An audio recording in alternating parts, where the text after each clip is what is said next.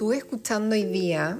eh, un episodio muy bueno en YouTube de Elsa Farrus, eh, hablando con una coach de comunicación que me gustó mucho lo que conversaron, que tiene eh, relevancia en, el desarrollo personal que cada persona trata o intenta de,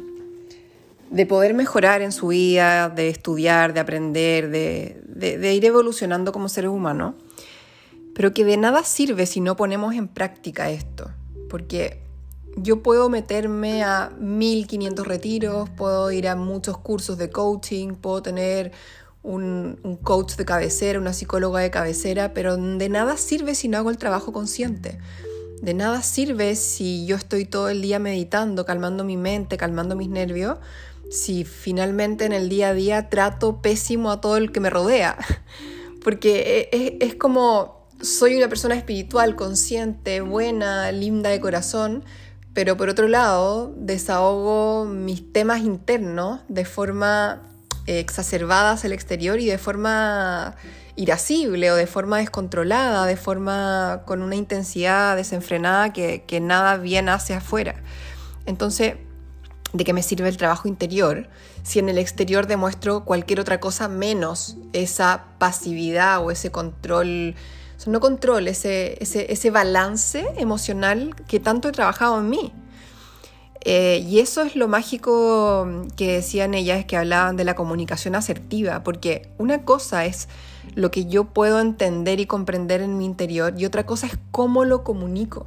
cómo lo saco hacia afuera, cuál es mi mecanismo de comunicación. Puede ser que internamente yo esté comprendiendo todo mi trabajo personal,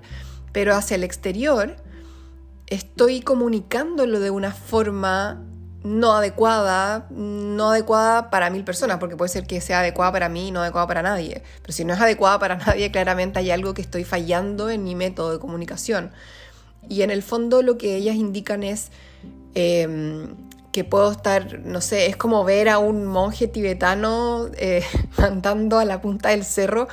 a una persona en la calle. Eh, porque lo hizo tropezarse o le tiró algo sin querer o lo mojó. Eh, es como eso, ¿ya? Eh, es vivir en... O sea, claramente eso no fue un ataque hacia el monje tibetano, fue un accidente, fue lo que haya sido, que probablemente si es que ese monje se enoja o, se lo toma de forma personal es porque hay alguna herida dentro de él que está gatillando esa reacción o sobrereacción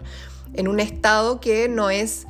el ideal de reaccionar, porque es, como a cualquiera le puede pasar, es como tomarse la vida de forma más liviana, con más humor. Y eso solo sucede cuando nosotros tenemos un corazón limpio. Limpio no me refiero sin cicatrices, no me refiero eh, sin, sin dolor o sin aprendizaje de dolor, sino que me refiero a liviano, a, a que no me tomo las cosas de forma personal a que si alguien no te responde no es porque tengas alguna falla, si alguien eh, no está disponible para ti en este momento no es por algo tuyo, es por algo que esa persona está viviendo. Si alguien eh, no te elige o no te responde de la forma que tú esperas que te responda, no tiene que ver contigo. No te tomes las cosas de forma personal. Entonces, ese es mi mensaje de hoy. Espero que les ayude y les sirva para entender que cada vez que nosotros sentimos algo en contra nuestro, no es tal, no es en contra, es algo que nosotros tenemos que mirar más allá del interior y que, y que tengamos la, la conciencia suficiente de que la forma en que reaccionamos es porque hay una herida que algo está gatillando dentro que, que esa persona hizo sentir. Entonces, cuando nosotros logramos ver esto desde afuera, desde una óptica un poco más externa, arriba de la situación, en momento más tranquilidad quizá, podemos entender que, las diferencias eh, son ricas y tenemos que abrazarlas como algo importante para evolucionar. Así es que les quería dejar este mensaje sobre la comunicación asertiva, así es que espero que les ayude y podamos tomar un poco más de conciencia con respecto a cómo nos comunicamos y cómo recibimos la comunicación desde afuera. Eso, un abrazo y que tengan un lindo día.